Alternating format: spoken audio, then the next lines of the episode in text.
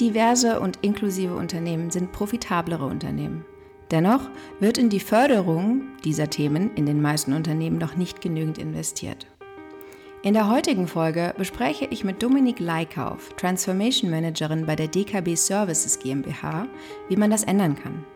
Wir sprechen außerdem darüber, wie man KollegInnen die Angst nimmt, etwas Falsches zu sagen und was man auch heute tun kann, um die Konversation um die Themen Diversität und Inklusion im eigenen Unternehmen zu initiieren.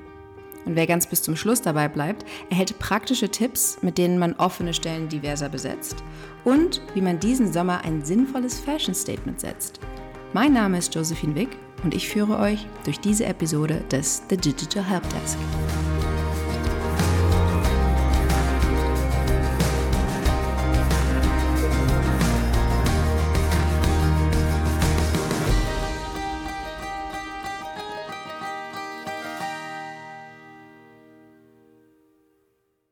Willkommen in der virtuellen Podcast-Booth, liebe Dominik. Schön, dass du hier bist.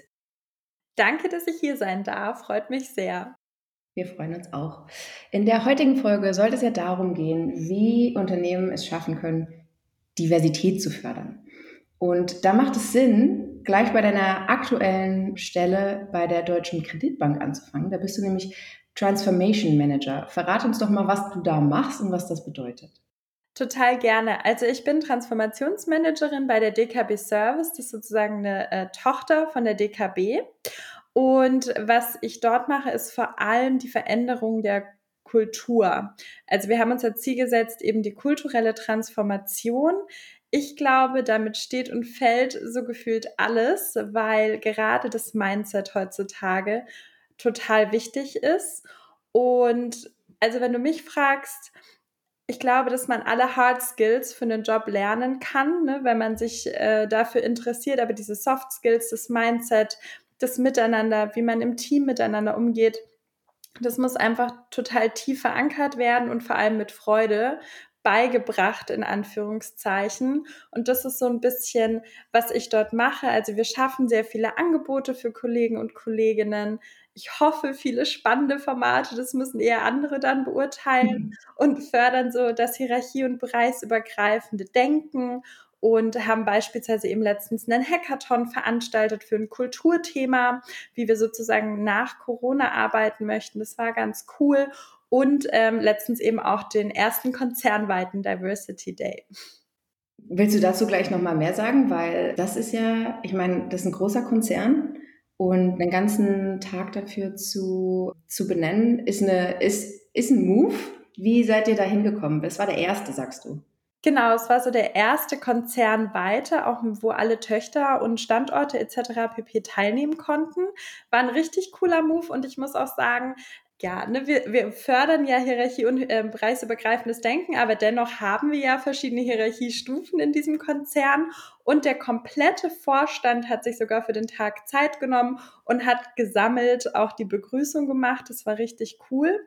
Wie wir da hingekommen sind, war tatsächlich einfach zu sagen, wir machen jetzt einfach mal. Ne, wir wollen ja auch mehr und mehr diese Fehlerkultur etablieren, dass es nicht schlimm ist, wenn nicht alles immer zu 200 Prozent perfekt ist und haben uns dann ähm, gemeinsam mit dem Diversity-Beauftragten zusammengesetzt, aus der Service zum Beispiel, also der Diversity-Beauftragte ist in der Bank und wir waren aus der Service und haben einfach überlegt, was haben wir denn schon im Konzern und da haben wir total viel gehabt. Wir haben sehr viele Netzwerke.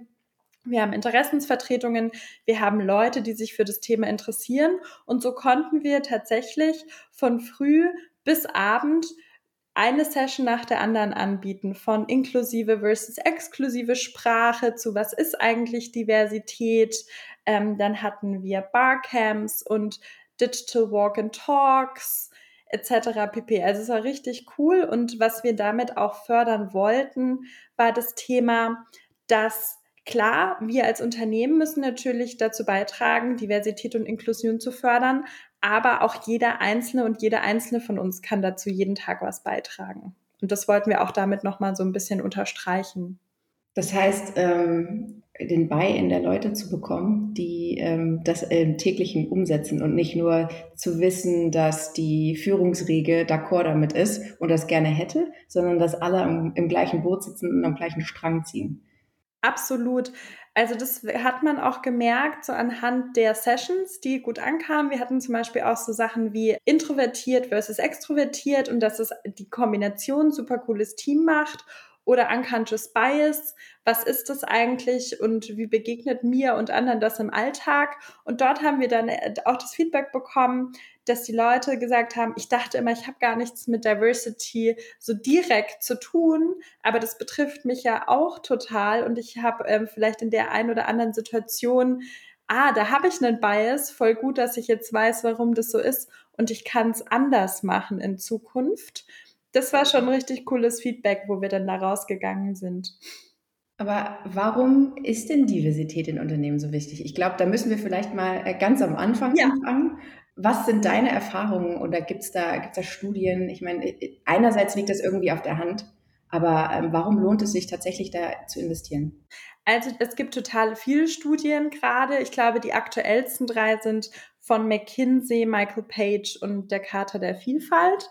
Die sagen dann auch so immer, dass diverse Unternehmen profitabler sind. Da gibt es so Werte zwischen 12 und 25 Prozent. Wow. Ähm, da würde ich mal sagen, das ist auf jeden Fall mal ein Argument dafür, aber es hat auch ganz viele andere Sachen. Ich meine, wir kennen das selbst, wenn wir in einem Raum sind mit Leuten, die alle die ähnliche ja, Herkunft haben oder die ähnliche Sozialisierung und das ähnliche Mindset, da kommen jetzt nicht so viele verschiedene Lösungen auf den Tisch am Ende des Tages. Es werden auch nicht verschiedene Probleme vielleicht auch mal betrachtet, wenn man zum Beispiel einen Produktlaunch oder so hat, weil woher soll man denn wissen, was zum Beispiel in den USA mal schiefgelaufen ist, wenn man da nicht gelebt hat? Hm. Und Warum Diversität und Inklusion meiner Meinung nach so wichtig ist für Unternehmen, zum einen, wir sind eine diverse Gesellschaft. Wir reden immer von Globalisierung. Das Coole ist ja, jeder hat die Möglichkeit, gefühlt überall zu wohnen und zu leben. Und das müssen wir auch sowohl im Unternehmen abbilden als auch in unserer Kundengruppe. Und dafür muss man auch divers verstehen. Und wie kann man das, indem man sich diverse Leute mit ins Unternehmen reinzieht? Und zum anderen macht mir persönlich das auch viel mehr Spaß. Ich hoffe anderen auch. Und wir können die ein oder anderen Leute noch begeistern, sich mit Leuten auszutauschen, die eben eine andere Nationalität haben, eine andere Religion, eine andere Weltanschauung, weil nur so können wir vielleicht auch was erfinden, was wir heute noch nicht haben, ja, und können eine, eine Teamzusammensetzung und eine Arbeitsatmosphäre schaffen, die Spaß macht, wo man jeden Tag auch noch was lernen kann. Voll. Und abgesehen davon, ich denke immer daran, dass, ich, sehe das jetzt aus meiner Marketingbrille, ähm, wenn ich etwas verkaufen möchte und es vermarkten möchte und die Welt da draußen ist verdammt divers, dann muss das mein Marketing auch sein. Und die Leute, die auf diese Marketingstrategien kommen, wenn das ein so, so super homogenes Team ist, oder homogene Mindsets, dass sich irgendwie alle der gleichen Meinung sind, alle den gleichen Background haben, alle das gleiche Alter haben, vielleicht sogar das gleiche Geschlecht, dann ist es natürlich schwierig, an den Punkt zu kommen, da draußen die Leute zu erreichen, die so, diese Gruppe, die so heterogen ist. Ja, absolut. Und was ich auch manchmal so als Problem in Anführungszeichen sehe, wenn man dann sagt, ja, wir müssen diverser werden. Wir dürfen auch nicht das, also wir dürfen uns auch nicht immer nur auf Gender konzentrieren. Ne? Mhm. Ich glaube, Frauenquote und Co. Davon haben wir jetzt auch viel gelesen, aber auch das Thema Alter gerade in Unternehmen. Absolut. Dass man eben nicht nur sagt, ja, yeah, wir brauchen ganz viele coole junge Leute, sondern auch diese Wertschätzung vom Alter und der Erfahrung. Und auch wenn man neu einstellt, kann man auch darauf äh, zum Beispiel schauen, dass man sowohl ältere Leute als auch jüngere Leute einstellt, etc. pp. Also es gibt ja, man sagt ja sechs bis sieben Grunddimensionen von Diversity und Inclusion, dann gibt es noch so viele mehr. Kannst du die Aber, mal nennen? Genau, also es gibt sozusagen sechs oder sieben äh, Dimensionen der Diversität und das sind zum einen Alter, Geschlecht, sexuelle Orientierung, physische Fähigkeiten, damit meint man eben auch Behinderung an der Stelle, ethnische Zugehörigkeit, Religion und Weltanschauung und ähm, die siebte, von der man eben auch oft spricht, ist die soziale Herkunft. Ja, ich meine, wenn man sich mal über, also wenn man sich mal so das eigene Team anschaut, in dem man arbeitet, ich meine, es ist super schwierig, all diese sechs oder sieben Punkte ähm, abhaken zu können. Aber ich glaube, wenn ich mich mal so in meinem Umfeld umgucke, die meisten Leute, die irgendwie in der Tech-Branche arbeiten, arbeiten in Teams, die vor allem altersmäßig überhaupt nicht divers sind. Das sind irgendwie alles Leute von 25 bis 35, geht vielleicht auf die 40 hoch. Und dann Unternehmen heiern ja auch gerne mal irgendwie, selten wird man der Junior, äh, der Senior geheiert, da wird gleich der Junior geheiert. Und da ist es natürlich nicht so schwer, ähm, altersdivers zu werden. Was aber so eine wichtige Perspektive ist und auch irgendwie, ich meine, in den, in den, äh, in dem Brainstorming, in strategischen Sessions, ähm, wenn wir alle immer nur aus unserer Millennial-Brille auf die Dinge gucken, das äh, ist, kommt vielleicht nicht überall an. Total. Ich merke das auch bei mir im Team, ähm, in unserem Transformationsteam. Da bin ich neu dazu gekommen. Dann habe ich noch einen Kollegen und eine Kollegin und der eine Kollege ist seit über zehn Jahren dabei. Und was der aber an Wissen und Erfahrung mitbringt und ist dabei trotzdem so, so offen im Kopf, genauso wie die andere Kollegin. Die ist, glaube ich, auch schon über neun Jahre dabei. Aber wir gemeinsam bilden einfach so ein gutes Team, weil ich manchmal mhm. so voranstürme und sage, okay, wir müssen das jetzt machen.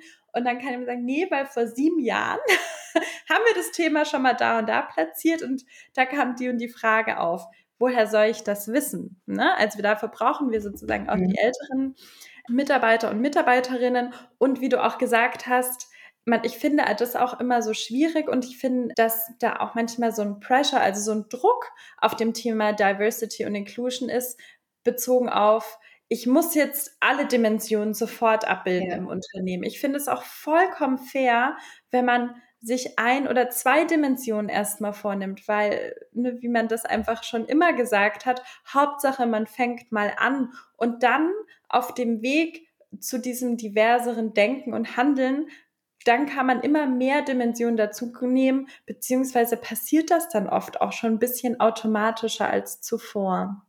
Ja, Erkenntnis, wie sagt man, Erkenntnis ist der erste Schritt zur Besserung. Genau, ja. Sich damit, mit, damit zu beschäftigen, wie, äh, wie divers ist denn mein Team und mein Umfeld, in dem ich arbeite und was können wir irgendwie in, in uns möglichen Schritten tun. Ähm, ja. Eins nach dem anderen ist, glaube ich, super wichtig. Und das ist auch sowas, ich glaube, was vielen Leuten Angst macht auch bei dem Thema. So, man kann eigentlich nur, kann es nur falsch machen, wenn man es nicht 100 Prozent macht. Ja. Aber das ist falsch. Ja, aber ich muss auch sagen, ich verstehe die Angst auch manchmal. Ne? Also ich bin dann, manchmal bin ich auch so ein kleiner Schludrian und denke mir dann, oh shit, äh, ich habe äh, morgen irgendwie um neun Uhr eine Präsentation, habe dafür noch nicht eine Folie gemacht. Und dann mache ich die schnell, weil ich weiß, ich kann das eigentlich gut. Und wenn ich aber ja. einen Diversity und Inclusion Vortrag halte, dann double-checke ich wirklich jede Folie, ob das Bild passt, ob die Sprache mhm. passt, ob alles richtig ist, ob sich hoffentlich niemand angegriffen fühlt. Und das meine ich auch mit, wenn wir Diversity und Inclusion fördern wollen, sowohl im privaten als auch im beruflichen Umfeld, müssen wir von allen Seiten einfach Akzeptanz, Toleranz, Verständnis, Offenheit und ein gutes Miteinander mitbringen. Weil nur wenn man auch sagt, okay, der hat das jetzt oder die vielleicht nicht 100% perfekt gemacht, aber sie hat sich mit dem Thema beschäftigt, das war ihr wichtig, sich mit dem Thema zu beschäftigen, dann kann ich ja auch in einem freundlichen Miteinander, in einem freundlichen Gespräch Aufklärungsarbeit leisten. Ne? Aber man darf dann ja, also ich verstehe das wirklich, dass manche Leute Angst vor dem Thema haben, aber ich versuche eben genau diese Angst zu nehmen und mhm. mehr und mehr dazu beizutragen, zu sagen, dieses Thema kann halt Spaß machen und es macht Spaß und es ist ein cooles Thema. Und das sind auch so coole Leute, mit denen man sich beschäftigt, weil wer beschäftigt sich mit Diversity and Inclusion? Das sind meistens schon die Leute, die sehr offen sind. Ja. Und natürlich kann man da dann auch eine coole Zeit zusammen haben, wenn man eben ein gegenseitiges gutes Miteinander fördert. Total. Und ich bin ja, ich bin ja bei HubSpot für unser EMEA-Marketing-Team auch Diversion, Inclusion und Belonging Beauftragte und ähm, sitzen mit den Teams viel zusammen und wir schauen, wie wir in unserem externen und internen Marketing ähm, diverser und inklusiver sein können. Wir haben unsere Sprache angepasst. Ähm, wir schauen, dass wir in unseren, ähm, auf unserem Blog beispielsweise, dass wir, was unsere Images angeht, diverser und inklusiver sind, dass wir vielleicht auch mehr Audio-Content anbieten um ähm, inklusiver unseren Content anzubieten. Und wir machen auch Trainings, um uns alle zu, ähm, zu, zu, lernen. Oder wir schauen, dass wir uns mit dem Japan-Team ab und zu mal zusammensetzen, dass die zeigen, was, ist, was bedeutet divers für Japan. Also das ist ja nochmal aus unserer Brille vielleicht was anderes, wenn wir versuchen, ähm, Deutschland wiederzuspiegeln, als wenn das jetzt das Team in Japan tut.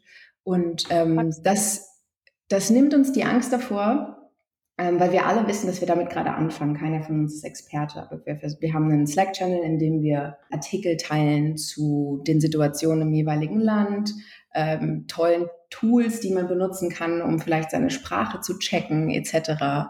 Und das ist schon, da haben wir wie so einen Safe Space. Wir versuchen da irgendwie auch Fragen zu stellen. Hier, ich verstehe das nicht und kein Fingerpointing. Weil du hast, wir haben äh, uns ja letzte Woche schon mal kurz unterhalten, hast du ein gutes Beispiel gebracht. Da hat, glaube ich, ähm, bei euch jemand eine, einen dieser Terms falsch benutzt.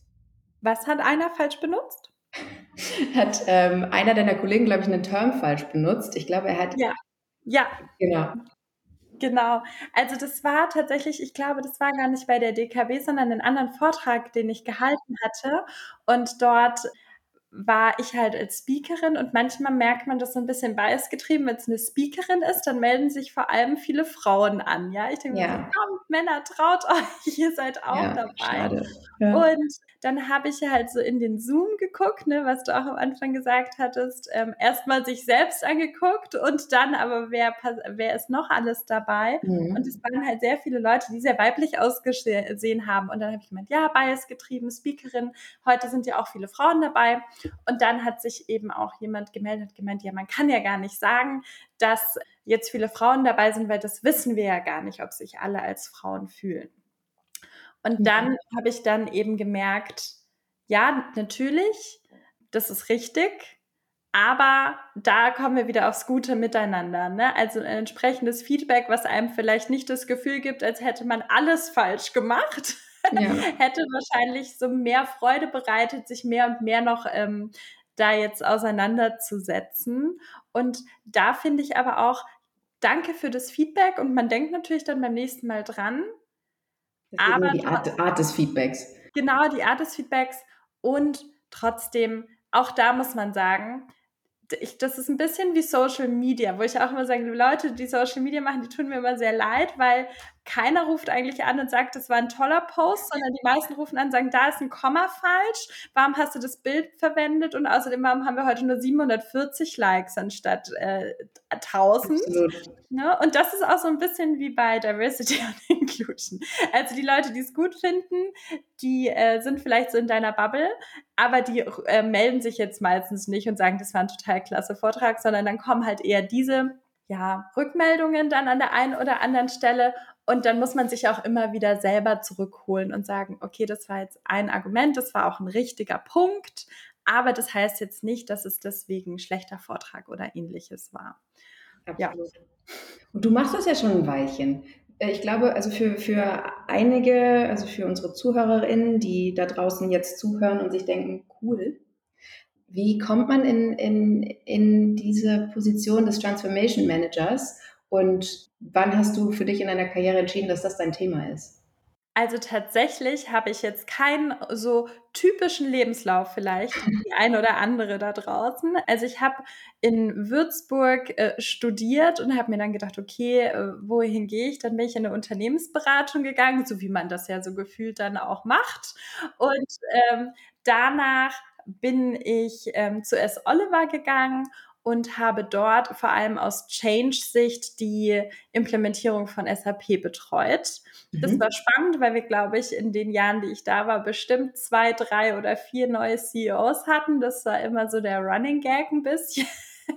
Und somit hat sich immer der Scope geändert. Ähm, das war vor allem sehr viel Change und Transformation dann. Da warst du am richtigen Ort. Da war ich auf jeden Fall am richtigen Ort. Da gab es immer was zu tun, hat auch Spaß gemacht. Und ähm, dort bin ich dann auch ähm, rüber zum Vertrieb gewechselt und habe dort auch mit ein bisschen Transformation gemacht, weil wir dort sehr viel digitalisiert haben. Und dann bin ich zu Rocket Internet gegangen. Hm. War die Assistentin vom Management Board, also Oliver Samba, den kennt vielleicht auch der ein oder andere. Ja. und ähm, von da aus bin ich zu RatePay zu Miriam Wohlfahrt. Ähm, die finde ich immer noch großartig. Äh, Gott sei Dank hat sich da eine Freundschaft rausentwickelt aus dem Arbeitsverhältnis. Und damals war es auch sehr viel Change, weil gründerbasiertes Unternehmen und dann von kleinen Büros hin auf 3500 Quadratmeter Großfläche und American Private Equity drinnen. Das uh. war auf jeden Fall sehr viel Wandel. Growing Pains. Ähm, hat aber Spaß gemacht und ich muss auch sagen, da sind wir, glaube ich, heute auch noch stolz drauf. Wir haben echt wenig Leute auf der Reise verloren. Das Stimmt. war super nice. Und von da aus bin ich dann als CEO bei Global Digital Women eingestiegen habe ähm, dort mit Prozesse aufgebaut, vor allem aber auch den Vertrieb und bin dann äh, ein Jahr lang eigentlich jeden Tag rumgereist von Stadt zu Stadt in viele Mittelständler und Konzerne, um dort das Thema Diversity und Inclusion voranzutreiben. Und auch das, finde ich, ist ein großer Punkt von Transformation. Ja, und so hat sich dann irgendwie über die Jahre auch das große Netzwerk dann ähm, irgendwie entwickelt. Und dann hatte mich jemand von der DKB angeschrieben und mir die Stelle weitergeleitet, dass dort eben jemand gesucht wird. Und ich kannte bis dahin eigentlich nur coole Leute von der DKB und dachte mir, es kann jetzt kein schlechter Laden sein. Ja, und so bin ich dann da so reingerutscht. Schön. Also äh, tatsächlich hast du Diversität durch Veränderung und Change gelernt, was ja das beste Beispiel ist. Absolut, ja. Und eben die Global Digital Women Zeit. Also das mhm. war echt für mich spannend zu sehen, was es da auch gerade noch im Female Empowerment Bereich gibt, weil ich war immer in einem sehr männerdominierten Umfeld, aber hatte da jetzt weniger negative Berührungspunkte, aber ich habe dann ja in viele Konzerne reingucken dürfen und das war teilweise echt erschreckend. Also da war so eine Frau und dann hatten wir ein Meeting und dann meinte der eine Mann auf einmal so, ja, kann sie mal einen Kaffee holen? Da dachte ich, ich fall vom Stuhl. und, und dann hat man erst so gemerkt, man ist so in Berlin auch in seiner eigenen Bubble. Mhm, also in Klein-Kleckersdorf ist das vielleicht anders als bei uns in der Großstadt. Ja, wir haben vielleicht hier das Gefühl, dass schon mehr passiert, als es eigentlich der Fall ist. Ja, total. Ja. Aber dann sind wir an dem Punkt, wo ich, weil der Digital Help Desk ist dafür da, den Leuten äh, praktische Tipps mit an die Hand zu geben und diese Themen nicht nur anzustoßen, sondern irgendwie auch praktisch mit an die Hand zu geben, dass die Leute wissen, wie sie das, was sie da jetzt gehört haben, eventuell schon ähm, umsetzen können. Was sind denn Schritte, die man auch als, als Mitarbeiter und jetzt nicht als Transformation Manager, als jeder Mitarbeiterin ähm, gehen kann, um dieses Thema voranzutreiben? Da gibt es total viele. Ich glaube, der erste Schritt ist immer, such dir Verbündete. Was bedeutet, wenn du dich für das Thema Diversity und Inclusion interessierst, schau in deinem Unternehmen, ob es schon ein Netzwerk dafür gibt oder ein Netzwerk für das Thema, wo du dich eben interessierst. Und wenn nicht, bilde eins. Das passiert mhm. relativ schnell. Das ist eigentlich auch ganz cool. Der zweite Tipp finde ich immer, schau mal in dein eigenes Team und in dein eigenes Umwelt Umfeld, wie divers ist das eigentlich aufgestellt und wenn es nicht so divers aufgestellt ist, mal zu überlegen, woran könnte das liegen und was könnte man auch machen. Ne? Das waren jetzt zum Beispiel auch diese Unconscious Bias Trainings oder Diversity Trainings und auch mal zu gucken, spricht wirklich jeder von uns im Team? Gerade dieses Thema introvertiert versus extrovertiert. Und hier kann man auch viel unterstützen, wenn jemand jetzt zum Beispiel noch gar nichts in der Runde gesagt hat, kann man sagen, du zum Beispiel, ich fiktiver Name. Annika, du hattest ja jetzt noch gar nicht deine Meinung dazu gesagt. Hättest du nicht Lust, auch noch mal daran zu partizipieren? Das unterstützt vor allem auch im Team relativ viel. Und der dritte Tipp ist, einfach sehr offen und transparent zu sein, bedeutet immer mal zu gucken, wo kann man denn selbst unterstützend tätig werden? Also ich finde nicht nur im beruflichen, sondern auch im privaten Umfeld, wenn man merkt, dass zum Beispiel manche Leute nie ausreden dürfen oder mhm. tatsächlich diskriminiert werden oder ähnliches, bitte nicht still sein, sondern aktiv ähm, helfen. Das muss ja jetzt nicht sein, dass man da zwischen reinspringt oder ähnliches, aber alleine, dass man vielleicht der Person offenes Ohr leiht, habe ich schon total oft auch im beruflichen Kontext mitbekommen, hilft total und macht die Leute sehr glücklich und hilft dann auch dabei am Ende des Tages diese Wohlfühlatmosphäre mehr und mehr zu schaffen. Total, vor allem jetzt in dieser, in dieser Situation, wo wir alle zu Hause sitzen und in Zoom-Calls sind, wer da introvertiert ist, geht viel schneller unter. Absolut. Also wir haben das natürlich auch im Unternehmen, der ein oder andere oder die ein oder andere introvertierte Person und dann natürlich, also ich bin jetzt eher extrovertiert, aber ich äh, versuche mich da auch immer reinzufühlen und natürlich ist es dann auch so eine kleine Comfortzone, wenn man zu Hause ist. Aber ich möchte eben nicht, dass die Leute untergehen, weil auch so kann man wiederum Barrieren schaffen. Ne? Das ist dieses Bias-Thema auch ja. ähm, für, für Beförderungen etc. pp. Wenn man jemanden nicht wahrnimmt, hat man manchmal denjenigen oder diejenige auch gar nicht auf dem Schirm, wenn es um Beförderungen geht. Voll. Eine Sache, die mich noch interessiert, weil wir da selbst gerade ähm, dran sitzen Hast du, also wenn ich, ich äh, habe ich hab Stellen offen, mein Unternehmen wächst und wir würden gerne divers wachsen. Ähm, hast du Tipps dafür, wie man seine offenen Stellen sichtbarer macht für diverse Gruppen und dass ein Hi das Hiring inklusiver wird? Ja, also da gibt's eigentlich relativ viele Sachen, die auch total schnell Quick Wins sind. Ähm, zum einen, was du am Anfang ja auch schon gesagt hattest, die Bildsprache. Mhm. Also wenn man dann natürlich nichts Diverses abbildet, dann spricht es auch keine diverse Gruppe an. Und dann kommt es auch immer darauf an, durch härtere und klarere Worte, da gibt es auch ganz viele Studien dazu, fühlen sich zum Beispiel eher Männer angesprochen. Wenn man Worte benutzt in der Stellenanzeige, die eher von Partizipation zeigen, von Miteinander, von gemeinsam kreieren, dann ähm, spricht es oft auch eher weiblichere Zielgruppen an da muss man vielleicht gucken, dass man den Perfect äh, Mix hinbekommt. Und was ich auch finde, immer LinkedIn nutzen. Dazu eine persönliche Note schreiben, wenn man sagt, man sucht jetzt jemanden für sein Team, weil man sagt ja immer, wenn man kündigt, verlässt man nicht die Firma, sondern man verlässt die Führungskraft. Ich finde, dasselbe ist aber auch beim Hiring der Fall. Also ich habe mich total für meine jetzigen, also für meine Chefin und meinen Kollegen damals entschieden, weil das waren einfach so coole Persönlichkeiten, wo ich mir dachte, genau mit denen möchte ich arbeiten. Und diese persönliche Note mit reinzubringen, finde ich, kann total helfen. Plus auf LinkedIn gibt es ja auch sehr viele Netzwerke, ne, von zum Beispiel People of Color, dann ähm, People of Color in der IT, Frauen in der IT. Also da gibt es so viele verschiedene ähm, diverse Netzwerke und Interessensvertretungen. Und da hat man auch oft die Möglichkeit, ähm, die Jobposition zu hinterlegen. Ich kenne das damals nur von zum Beispiel Female One Zero. Das ist so ein Magazin online für Frauen. Da gab es auch die Möglichkeit, Stellenanzeigen zu hinterlegen. Und das würde ich auch immer noch versuchen, parallel zur eigenen Firmenseite.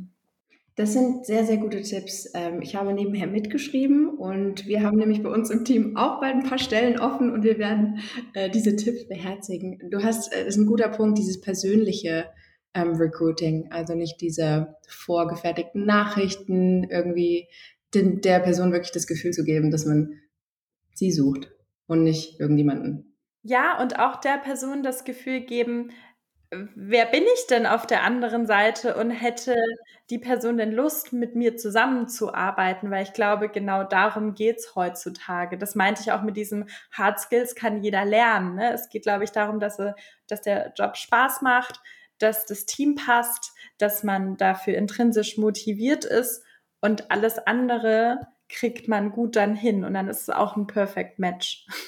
Ja, das stimmt.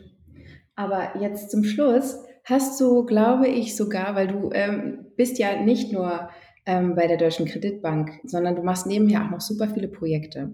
Und ich glaube, du hast an dieser Stelle einen kleinen Fashion-Tipp für uns. Auf jeden Fall, genau. Ich unterstütze ja auch ähm, die Hacker School, bin da irgendwie Vorstandsvorsitzende des Fördervereins. Gott sei Dank haben wir keine ähm, Visitenkarten, die wäre sehr, sehr groß. Und deswegen haben wir mit dem Berliner Unternehmen Mondui ein T-Shirt kreiert, um Diversity ein bisschen salonfähiger zu machen. Wir haben es das Rainbow Lover T-Shirt genannt. Und eben 15 Prozent von diesem T-Shirt gehen dann an die Hacker School. Und damit unterstützen wir zum einen Kinder, die IT-Fähigkeiten lernen wollen, also Coden.